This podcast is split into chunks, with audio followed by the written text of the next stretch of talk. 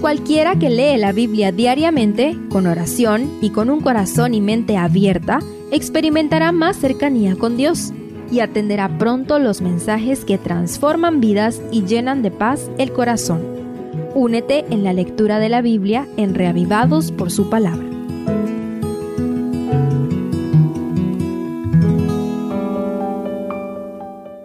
Esdras 10 el sacerdote Esdras había dirigido a un pequeño grupo de Babilonia a Jerusalén, había entregado las ofrendas al templo y habían celebrado con gozo el regreso a casa.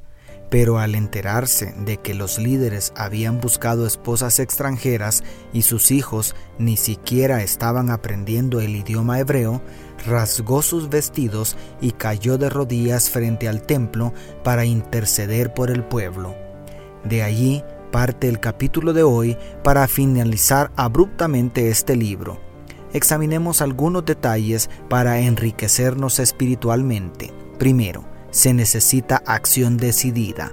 Solamente con llorar y orar no se resuelve nada. Al ver al escriba Esdras lamentándose amargamente por la apostasía del pueblo, toma la palabra Secanías para decir, nosotros hemos pecado contra nuestro Dios, pues tomamos mujeres extranjeras de los pueblos de la tierra, pero a pesar de esto, aún hay esperanza para Israel, declara en el verso 2. Cualquiera puede ver los errores como los que se quejaron con Esdras. Cualquiera puede sentarse a llorar por lo que está mal como Esdras pero se necesitan líderes como Secanías para buscar soluciones y llevar a la acción decidida que resuelve los problemas. Las cosas pueden estar mal en tu casa o iglesia, pero no es suficiente los lamentos, las quejas y las oraciones. Es necesario reconocer que aún hay esperanza si nos volvemos a Dios y actuamos inmediatamente. Segundo, compromiso de los líderes.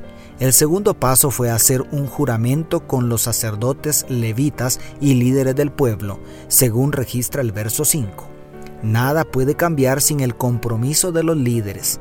Sin liderazgo no se puede concretar el reavivamiento y la reforma que se necesita.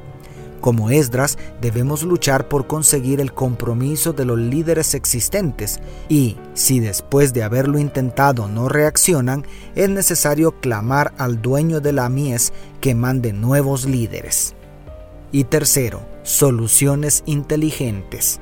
Es interesante la dinámica que sucede a partir del verso 7 Bajo el liderazgo del sacerdote Esdras, se convoca a todos los varones del pueblo de Dios para una magna reunión en Jerusalén.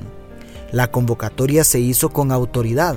Todo aquel que no asistiera sería expropiado y expulsado de la comunidad de repatriados.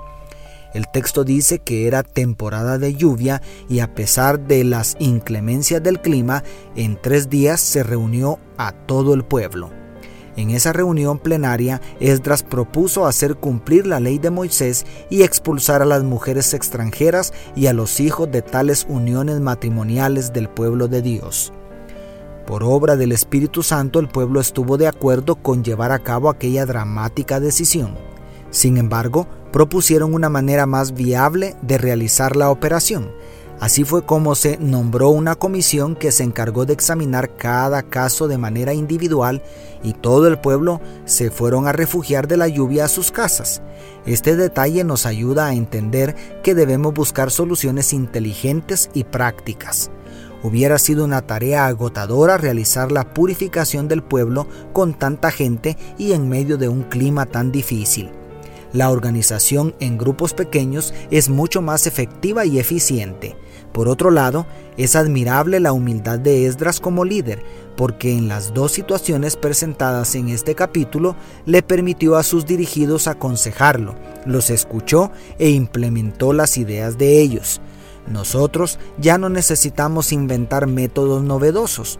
Lo único que precisa la Iglesia de Cristo en nuestros días es ser humilde y someterse a los planes y estrategias establecidos por Dios en su palabra. Dejémonos guiar por el Espíritu Santo y veremos los resultados que tanto anhelamos. Dios te bendiga, tu pastor y amigo Selvin Sosa.